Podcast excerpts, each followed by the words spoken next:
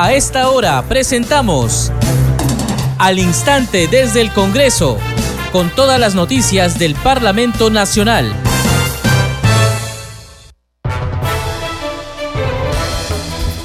Amigos, ¿cómo están? Bienvenidos a Congreso Radio. Empezamos al instante desde el Congreso. Les saluda Perla Villanueva. En los controles se encuentra Franco Roldán. A continuación, los titulares.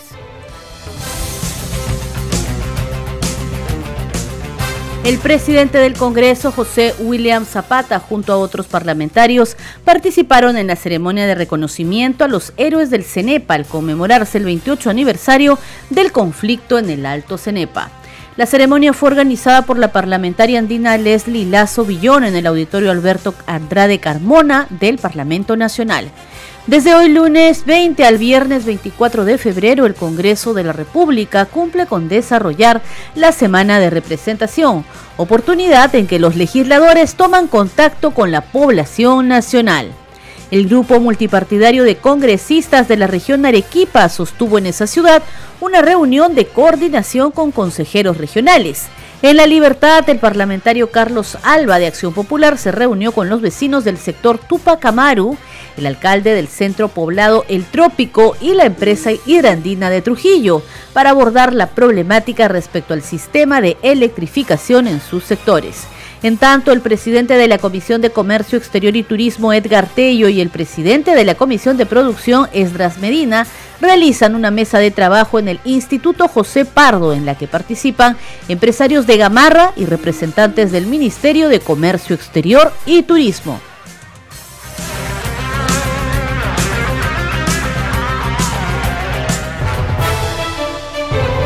Estás escuchando al instante desde el Congreso. Les contamos que el presidente del Parlamento Nacional, José William Zapata, junto a parlamentarios andinos y otros congresistas, se encuentran participando en la ceremonia de reconocimiento a los héroes del CENEPA al conmemorarse el 28 aniversario del conflicto en esta zona. La ceremonia fue organizada por la parlamentaria andina Leslie Lazo Villón en el auditorio Alberto Andrade Carmona de Palacio Legislativo. Vamos a escuchar las palabras del presidente del Congreso, José William Zapata, a los denominados héroes del CENEPA. Tenemos una larga data de problemas con el Ecuador. Y estábamos en la, en la guerra del, del 52, 58 al 60 con Ramón Castilla. Y lo que pretendían era lo que les acabo de decir, tremendo territorio, casi una cuarta parte de lo que es, una quinta parte de lo que es el Perú, y si no es más. Pues bien, así es como llegamos al 41, en la famosa guerra del 41, que termina al año siguiente, el 42, donde llegamos a, Guayaquil. Bien, esa guerra sí marca un punto importante, porque antes han habido tratados al respecto, Sucumbios es uno de ellos. Entonces, en, este, en, este, en esta guerra del 41 tenemos el el protocolo de Río de Janeiro, de paz y, límites de Río de Janeiro. Eso marca un hito muy importante porque las cosas sí se comienzan a definir claramente, salvo los 78 kilómetros donde ustedes combatieron para hacerlos nuestros. O sea, me refiero a esa parte de la cordillera del Cóndor que está hacia el norte de PB1, hacia el norte de Tihuinza, lo que da con un aeropuerto, hacia un aeropuerto ecuatoriano. Muy bien, eso es lo que se termina de definir. Obviamente que lo que se pretendía era de esos 78 kilómetros hacer como una especie de triángulo, un trapecio que llegue al Marañón, ¿no? teniendo al río Cenepe en el medio y puedan salir allá. Eso es lo que se pretendió, eh, eso es lo que, bueno, se pretendió en el Cenepa, el 41 definimos las cosas claras, pero quedó todavía falso Paquicha y también este, la cordillera del Cóndor, el que se conoce como conflicto de la cordillera del Cóndor. Y así llegamos al CENEPA. Estando en, el CENEPA, lo que pretendían es lo que les acabo de decir, y luego de dos meses y un poco más de, conflictos, donde todos ustedes, todos nosotros tuvimos el honor de, participar y vuestras familias están aquí con ustedes acompañándolos y, con certeza en todo ese tiempo estuvieron preocupados por ustedes es que se consiguió esa paz que tanto anhelábamos, que tanto buscaban dos países que se parecen muchísimo. Se parece mucho el ecuatoriano con el peruano, el colombiano con el peruano. Tenemos muchas cosas en común con los ecuatorianos. Y después de Itamaraty, porque primero hubo este, un intento de solucionar las cosas en Montevideo, luego vino el, tratado o el acuerdo de Itamaraty, es que definimos, definimos ya finalmente esos 78 kilómetros que nos faltaba delimitar. Y luego se hacen las concesiones, que son cinco, que bueno, es parte de la historia. Bien, entonces este, definimos este tema y luego de esto tenemos las mejores relaciones con el Ecuador. Es más, tenemos una comisión ahora, Puyango Tumbes, ¿no? del Congreso de la República, que está viendo cómo poder mejorar las cosas entre Tumbes y Perú. Y creo que desde ese tiempo nos convertimos ¿no? en muy buenos amigos de los ecuatorianos.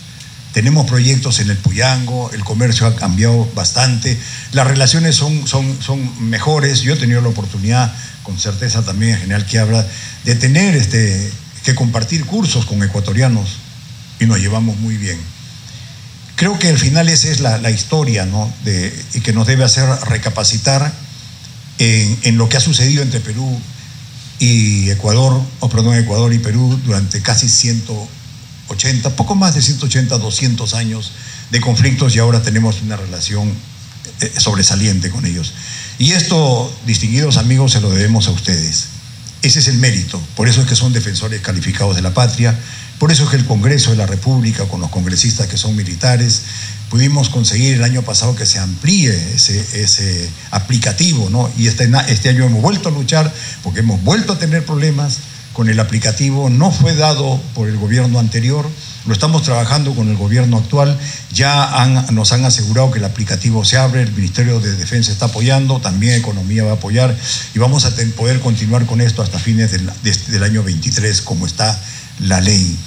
Esa es la, tarea que le tocó hacer al, al Congreso con los dos parlamentarios del, del, Ejército y los dos parlamentarios que son de la Marina de Guerra. Ciertamente que se tuvieron que enfrentar cosas muy importantes como transformar nuestra cultura eh, operacional, ¿no? De luchar contra el terrorismo. Ustedes se encontrarán luchando contra el terrorismo en diferentes lugares. Y tuvimos que transformar todo muy rápido a un frente externo donde las cosas son diferentes. Ese fue un, un esfuerzo que hicieron ustedes, un esfuerzo también que nos sacó del lugar, porque tener tantos años luchando contra el terrorismo, donde la teoría es diferente, la teoría, la doctrina es diferente, a luchar en un frente externo, hizo que ustedes con la buena voluntad y el esfuerzo que solamente tienen los militares, y militar al principio, militar siempre, eh, pudieron conseguir y le hemos dado esa paz a, nuestra patria, a nuestra familia, y no más pensar, no más pensar que tenemos una amenaza en el norte, todo lo contrario. Esta ceremonia que organiza la congresista Leslie Lazo, donde están ustedes, como participantes, general Quiabra, nos acompañan el jefe del Comando Conjunto y el comandante general del, ejército, también es combatientes, técnico, jefe superior, también, qué gusto de, verte después de tanto, tanto tiempo, excelente comando. Bien, este, y ustedes, que son las personas más importantes de esta ceremonia y a la que la congresista Leslie Lazo les rinde el homenaje para ustedes, distinguidos defensores de la patria. Muchas gracias por estar con ustedes y el eterno agradecimiento.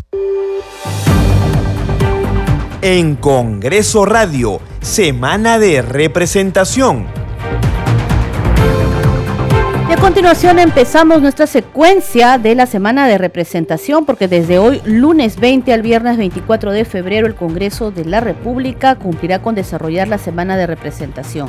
Esta es una oportunidad en la que los legisladores toman contacto con la población nacional y de esta manera se da cumplimiento a lo dispuesto en el reglamento del Congreso que señala que los parlamentarios, en el marco de sus deberes funcionales, tienen la obligación de mantener comunicación con los ciudadanos y las organizaciones sociales, con el objetivo de conocer sus preocupaciones, necesidades y procesarlas de acuerdo a las normas vigentes. Además, en el reglamento del Congreso de la República se precisa también que en el caso de los parlamentarios elegidos por la circunscripción electoral de peruanos residentes en el extranjero, se constituyen siete días calendario en su circunscripción electoral.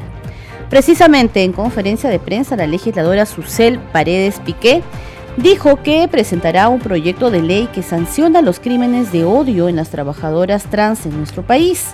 Adelantó que la iniciativa legislativa sancionaría con una pena privativa de libertad con un mínimo de 15 años a quien lesione en razón de identidad o expresión de género o por la orientación sexual de una persona. En otro momento se refirió a las actividades que cumplirá en esta semana de representación. Escuchemos. Las muertes están producidas por una disputa territorial del terreno donde se realiza esa actividad. Y este, la policía tiene que determinar quiénes lideran estas organizaciones criminales y quiénes han sido las personas que han ejecutado la orden de los líderes de estas organizaciones criminales para acabar con las hermanas trans, trabajadoras sexuales. ¿Nos podría decir más o menos de qué trata el proyecto del que ha presentado hasta el día de hoy? Este proyecto sanciona con un agravante, con una pena más elevada, a quien mate o lesione en razón de la identidad de género, la expresión de género o la orientación sexual de una persona. Es decir, por ejemplo, mínimo 15 años para el que mate motivado por el prejuicio o el odio en razón de la eh, identidad de género, expresión de género o orientación sexual. Ahora una pregunta cambiando de tema. ¿Cuál es su opinión sobre el informe de la Amnistía Internacional que en Perú las fuerzas policiales y armadas han hecho uso de... Desmedida de la fuerza. Sí, sí. Han, comentado contra los manifestantes y que en Perú no se respetan los derechos humanos. Bueno, lo que yo voy a contestarte es un hecho empíricamente verificable. Es decir, hay muertos por proyectiles de arma de fuego que provienen de la policía y del ejército, ¿ya? En distintas zonas. Esto en Ayacucho, en Apurímac, en Puno, en Arequipa. Entonces, aquí yo creo que es evidente, no tengo que darle la razón. Han habido muertos de proyectiles de arma de fuego que han venido de las pistolas de las Fuerzas Armadas y Policiales y que han producido muertes en distintas regiones, lo que podría revelar que hay una posición política y un tipo de orden político que está dando esas indicaciones, porque no es un hecho aislado, son varios y en varias regiones. Además,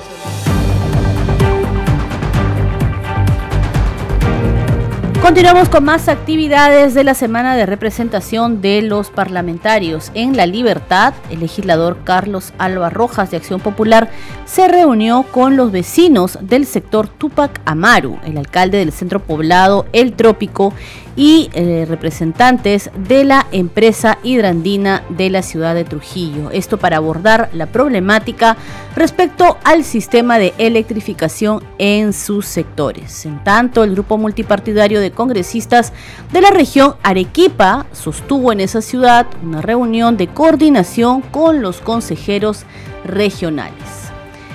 Entre otras noticias, les contamos que el presidente de la Comisión de Comercio Exterior y Turismo, Edgar Tello, y el titular de la Comisión de Producción, Esdras Medina, realizan una mesa de trabajo en el Emporio Comercial de Gamarra, en la que participan empresarios y representantes del Ministerio de Comercio Exterior y Turismo. Vamos a escuchar las declaraciones del presidente del Congreso, José William Zapata. Podamos contemplar un adelanto de elecciones esto significa que de aquí a julio se puede volver a tratar el tema. Se puede volver a tratar el tema, no solamente en esta legislatura que ya terminó el 19, sino a partir del 1 de marzo podemos ver el tema con una nueva, un nuevo dictamen y se puede ver el adelanto de elecciones. ¿Por qué? Un, momento, ¿por qué? ¿Por qué es que, por qué, por qué? A ver, para responder a la señorita, ¿Por qué es que no se votó esa reconsideración? Porque considero que es necesario que haya un tiempo de, meditación, más que, más que todo un tiempo en que los congresistas puedan pensar bien en el asunto y no nos apresuremos de repente con un proyecto al 23, otros piensan el 24, otros el 26. Creo que una calma es conveniente para poder analizar bien las cosas creo que no hay problema en una semana, una semana y dos días, pues estamos viendo nuevamente el tema, pero ya más calmos, ¿no? Más, esa ha sido la razón. En el 2023. Ya no efectivamente, ya seríamos se cancelaría completamente en 2023. A ver, fíjese, el que sea el 2023 o no sea el 2023 no tiene que ver nada con la legislatura, porque igual si no quieren que sea el 23 tampoco va a ser en marzo que comienza la, segunda legislatura. Eso va a depender del ánimo y de la voluntad de los congresistas para abordar el tema, no si es en el 23, en el 24. Ya tuvimos nosotros una posibilidad de que esto funcionara para abril del 24 y julio del 24 en que hacíamos el cambio. Eso, como ustedes saben, quedó en nada, se echó a perder. Pues bien, ahora estamos nuevamente en la posibilidad. Yo creo que el Congreso no abandona. La, intromisión de activistas, políticos, presidentes en nuestra política peruana. ¿Cuál es el mensaje de usted? Fíjese, yo, yo pienso de que el Perú es un país soberano, que tiene absolutamente todo el derecho a definir su, su derrotero, su política y todo lo que tenga que hacer. No es, no es conveniente para, para según los tratados internacionales, el involucrarse dentro de una política nacional. En ese sentido, todos los peruanos, y, hemos aprobado también esto en el Congreso, ¿no? de que estamos rechazando la intromisión que pudiera darse en nuestra política, específicamente, específicamente en lo que dijo el presidente Petro gastos excesivos precisamente en buffets, desayunos, almuerzos. ¿Cuál es la opinión eh, o la posición del Congreso? Eh, porque esto parece afectar obviamente no solo la imagen, definitivamente, sino también como que un golpe a la pobreza. Ya, a ver, fíjense, es con respecto al, al buffet que sirven en el Congreso. Bien, yo creo que, a ver, fíjense, eh, antes de la pandemia ya se daba un buffet en el Congreso. Se detuvo por la pandemia. Los congresistas reciben ese buffet solamente cuando toca pleno, solamente. he escuchado de que dicen que también se da en el Consejo Directivo, en reunión de portavoces. No, en absoluto no. Solamente es cuando hay pleno del Congreso y porque los congresistas están desde las 9 o 10 de la mañana hasta las 10, 11 o más de la noche, por eso es que se le da ese buffet al mediodía. Muy bien, otra cosa. Ese, el, todos los demás días, todos los demás días los congresistas pagan la ración que consumen y son 25 soles, 23.50 más el tupper son los 25 soles. Lo que hemos hecho es llegar a ese, a, dar el buffet como se daba antes, por la razón que les he dicho, y solo es para cuando hay pleno, absolutamente para, para ellos. No, no, no, no, no les entendió. Eh, lo que se consigue es un gasto excesivo por encima de lo que ya se había presupuestado antes. Fíjense, como le dije, los congresistas pagan 25 soles por las veces que coman. Ahora, eh, no, no, ok, pero, pero, también eso significa, eso significa que con ese mismo presupuesto que tiene eh, este, la persona que da el racionamiento, también se atienden otras, otros requerimientos, como por ejemplo el de los periodistas. Cuando toca un pleno, se les da un refrigerio, no, no sé si no le han dado, pero si está dispuesto es un refrigerio, dos refrigerios al día. Entonces todo está dentro del contrato.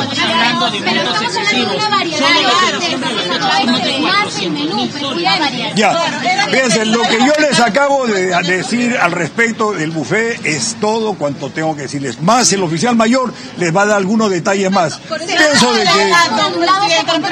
porque que no se llega a un consenso. Hemos visto bastantes plenos, estamos viendo nuevamente esta solicitud, pero no se llega a un consenso. ¿Por qué no hay un ánimo? Porque la percepción que hay en la población es que no se quieren ir, que los congresistas no se quieren ir y por ende están dilatando este proceso. Ya, yo, yo en ese sentido exhorto también a los congresistas para que puedan ponerse de acuerdo. Es cierto que puede dar ese, ese, ese reflejo hacia el exterior. Muy bien, como le dije, hay congresistas que quieren que sea el 23, pero quieren, la, quieren también la Asamblea Constituyente. Otros piensan de que es bueno que sea abril del 24 con fin de mandato en julio, me parece razonable, y otros que quieren que sea el 26. Cada uno de ellos tiene sus razones, en particular, porque no llegan a, su, al consenso porque son políticos, porque no se ponen de acuerdo, pero debe haber un consenso. No, no, no, no. A ver, voy, voy a responder. No, señorita. La mesa directiva lo único que lo que tiene que hacer es establecer consenso, pero la mesa directiva no puede ordenar que hagan esto de tal forma. Eso depende exclusivamente de ellos, sus bancadas, sus partidos políticos y el pensamiento que ellos tienen.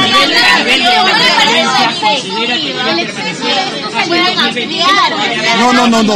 no, la, la, presidencia no puede, no puede este, tener como idea permanecer hasta el 26. La presidencia somos cuatro, cuatro congresistas que tenemos la responsabilidad de modular este, los debates, también hacer que coincidan y que se haya un consenso. Una, una, pregunta, una pregunta. Quería saber si usted le está de acuerdo con que no este, continuemos en la Corte Interamericana de Justicia, eso es por un lado, y por el otro, ¿usted también está de acuerdo no con el ministro Becerra de cortar las asesorías a las ONGs, porque son demasiadas? millonarios.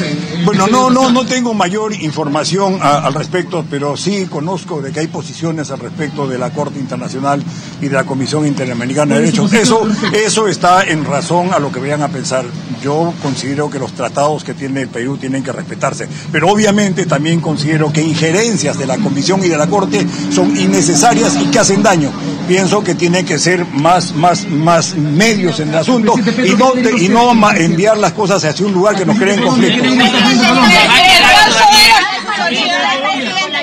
el caso de las gracias. ¿No le parece a usted un exceso el cambio de este contrato? Si nos comenta que antes estaban con este menú que llegaba a los 16 soles como máximo por congresista, ahora 190, ¿no le parece mucho? Y déjame precisarle que hay unos congresistas que manifestaban que solo comen un postrecito, un cafecito, que no utilizan el servicio completo, pero significa también un gasto, una inversión por parte de todos los peruanos. A ver, voy a responderle nuevamente. Fíjese, lo que los congresistas digan que se toman un café es problema de ellos. No, eso yo no puedo responder porque quieren un café o no quieren un café o toman agua, ese es un asunto de ellos.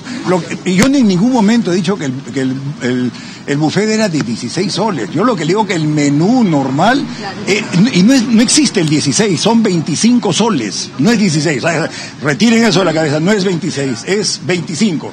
Pero es cuando es un menú que le dan. Lo que ahora se hace es un buffet, no que ahora se hace. Lo repito, se hacía antes de la pandemia. Lo que se ha hecho es volver. Yo creo que sobre ese tema no debemos darle más vueltas. No, o el oficial mayor, como les digo, les va a hablar un poco más del asunto. Les va a oficiar.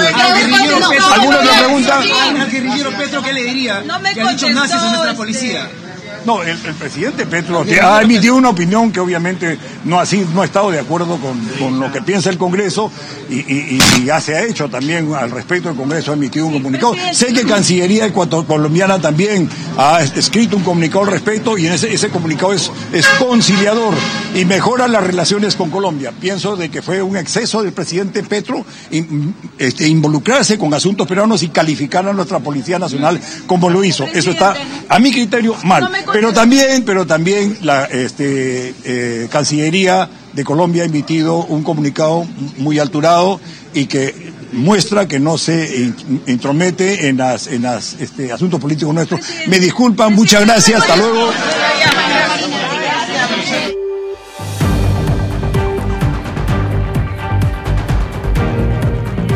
Teníamos declaraciones del presidente del Parlamento Nacional, José William Zapata. Estás escuchando al instante desde el Congreso a través de Congreso Radio. Vamos a continuar con más información sobre las actividades de la semana de representación. El presidente de la Comisión de Comercio Exterior y Turismo, Edgar Tello, y el titular de la Comisión de Producción, Esdras Medina, realizan una mesa de trabajo en el Emporio Comercial de Gamarra, en la que participan empresarios y representantes del Ministerio de Comercio Exterior y Turismo. Escuchemos la entrevista que tuvimos en Congreso Radio con el parlamentario Edgar Tello.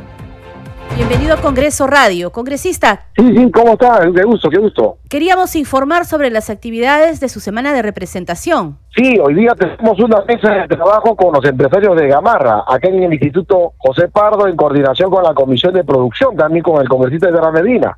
Y luego tenemos una visita al Colegio San Benito en Independencia, ¿no? Independencia, perdón, Independencia. ¿Cuál es el tema que se va a abordar, bueno, en principio, con eh, los empresarios o microempresarios, comerciantes del Emporio Comercial de Gamarra? Es sobre la reactivación económica, ¿no? Dado que hay normas que impiden la libre competencia entre los empresarios con las importaciones que están viniendo pues, de, Pakistán, la India, de China, ¿no? Y se sienten los empresarios un poco en desventaja con, con las ventajas que les dan a, estos, a estas importaciones. ¿Quiénes estarán participando, congresista, en esta mesa de trabajo? Está participando el congresista de Medina, el que habla y también los empresarios de Gamarra que se les ha convocado, se les ha convocado a, la vez también se ha invitado a representantes del Ministerio de la Producción, del Ministerio de Comercio Exterior y Turismo, para que de esta manera puedan recoger la problemática y, y resolverla también, ¿no? Ya, muy bien. Nos comentaba que también va a ser trabajo de fiscalización en centros educativos, en instituciones educativas. También instituciones educativas, la 2081, que está en Independencia, José Gabriel Condorcanqui. Vamos a visitarla el día de hoy. Esto con motivo del inicio de las clases escolares, ya dentro de pocas semanas. Así es, ¿no? Viendo la preparación de las instituciones educativas y la poca inversión y preocupación del Ministerio de Educación para habilitar estas instalaciones para que nuestros niños puedan tener las condiciones favorables de empezar a estudiar. Tengo también en la tarde otra institución educativa, ¿no? Que es la de la que está también aquí en Mirones Bajo. También la necesidad del estudiantado que hace que se reabra, ¿no? Porque la han cerrado esa institución educativa con mucha demanda estudiantil, ¿no?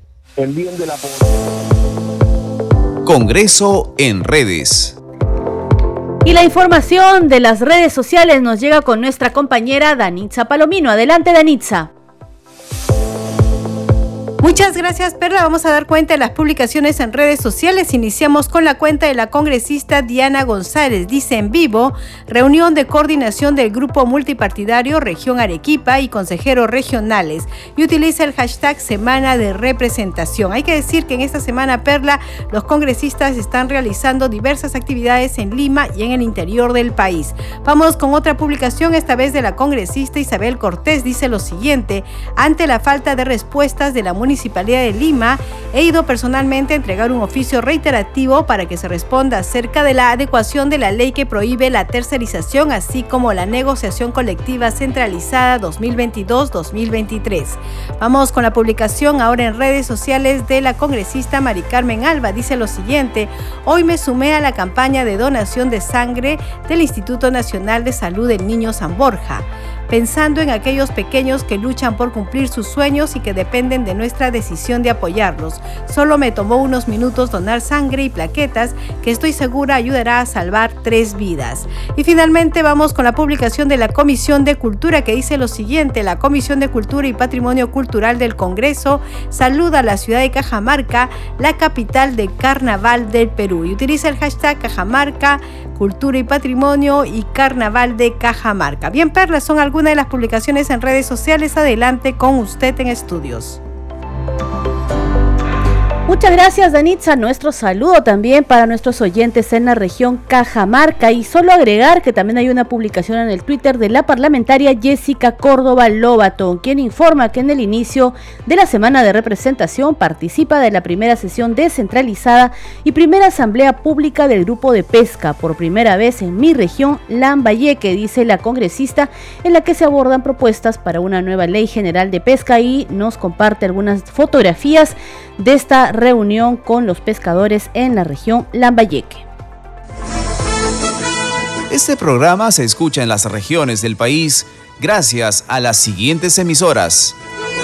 Radio Inca Tropical de Abancaya Purímac, Cinética Radio de Ayacucho, Radio TV Shalom Plus de Tingo María, Radio Madre de Dios de Puerto Maldonado, Radio TV Perú de Juliá Capuno, Radio Amistad de Lambayeque, Radio El Pueblo de Ayacucho, Radio Satel Perú de Lampa en Puno, Radio La Voz del Valle de Aplao en Arequipa, Radio Estar de Moyendo en Arequipa, Radio Gaceta Ucayalina Online, Radio Líder de la Unión en Piura, Radio Victoria de Ocros en Huamanga, Ayacucho.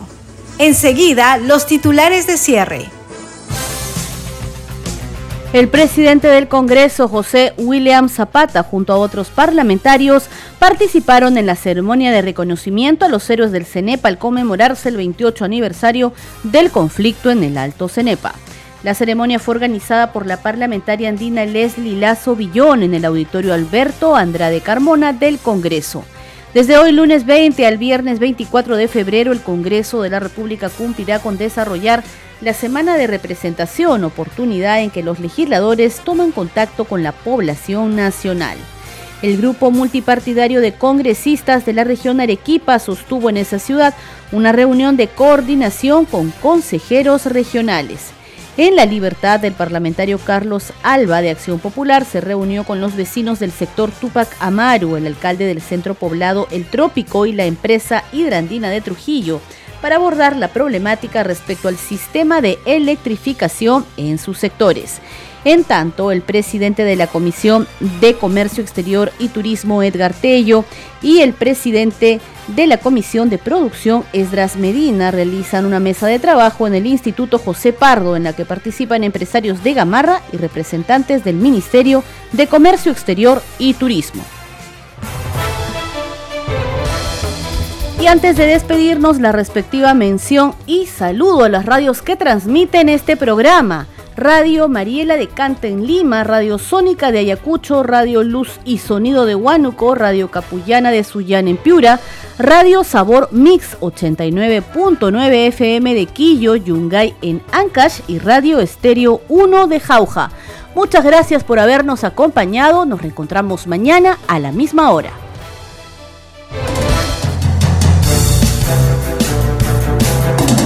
Hasta aquí, al instante desde el Congreso, con todas las noticias del Parlamento Nacional.